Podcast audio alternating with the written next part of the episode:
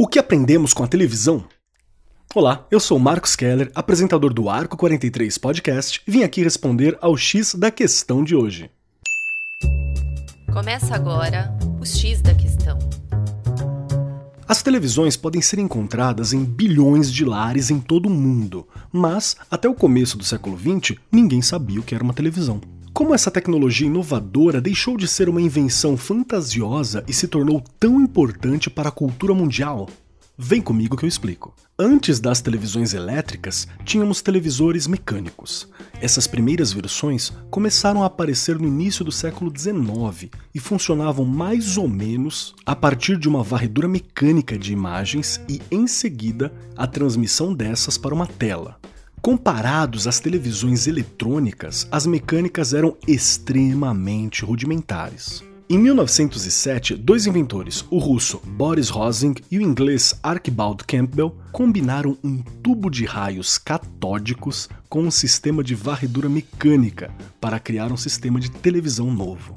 No final, seus esforços levariam à primeira televisão elétrica do mundo, alguns anos depois, mais especificamente em 1927 mas foi só após a Segunda Guerra Mundial que finalmente os aparelhos se tornavam acessíveis e chegaram ao Brasil por volta de 1950. Desde então, vimos todos os tipos de filmes, programas de TV, documentários e programas educacionais nas televisões de nossas casas. Até mesmo escolas, lá nos anos 60 e 70, começaram a implementar TVs em suas agendas para ajudar os alunos a entender assuntos complicados e difíceis. Hoje em dia, ela é uma parte inevitável da cultura moderna. Dependemos da TV para entretenimento, notícias, educação, cultura, clima, esportes e até música. Mesmo com o advento da internet e dos streamings, ela ainda tem o seu lugar especial. Tradicionalmente, os educadores consideraram a televisão não benéfica para o desenvolvimento de uma criança ou adolescente. As preocupações foram alimentadas por descobertas de inúmeras pesquisas que sugerem que, com a introdução da televisão, as pessoas passaram a consumir menos tempo lendo livros, por exemplo. No entanto, há coisas boas que se pode aprender assistindo televisão, se houver orientação adequada e supervisão. Como, por exemplo, alguns programas de televisão podem ser divertidos e educacionais e levam a novos mundos, dando a oportunidade de obter percepções sobre coisas que talvez nunca encontraríamos na nossa própria comunidade. Outros programas contêm mensagens de amizade, cooperação, simpatia e aceitação de pessoas. Muitos programas também ensinam sobre história, ciências, proteção ambiental e outros temas muito importantes. Além do mais, observar os avanços tecnológicos da humanidade pode nos ajudar a ensinar com muito mais eficiência em comparação ao passado. O que é mais benéfico da TV é o fato de que ela pode ser usada para ensinar mesmo quando os estudantes estão em casa. Um documentário inteiro que explica tudo sobre um assunto em apenas algumas horas é muito mais divertido do que ter que escrever a lição de casa. Outro ponto: será que assistir TV pode ajudar a aumentar o hábito de leitura?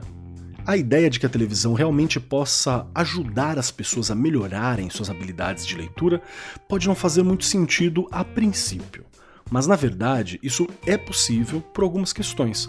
Primeiro, se as crianças estiverem assistindo com as legendas ativadas, não importa se o idioma do programa é nativo, as legendas proporcionam um melhor entendimento do que se passa com os personagens. Essa leitura passiva é o que melhora as habilidades de leitura.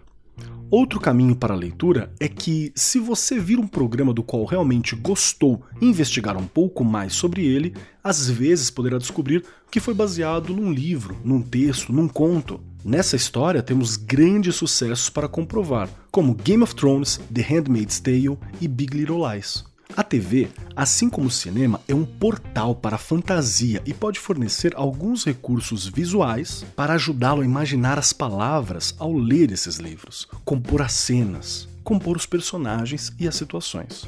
Como qualquer recurso educativo, depende da finalidade dada a ele para funcionar e muitas vezes vai precisar de um direcionamento ou uma tutoria de um professor ou responsável. Eu sou Marcos Keller e esse foi o X da Questão, as pílulas quinzenais do Arco 43 Podcast.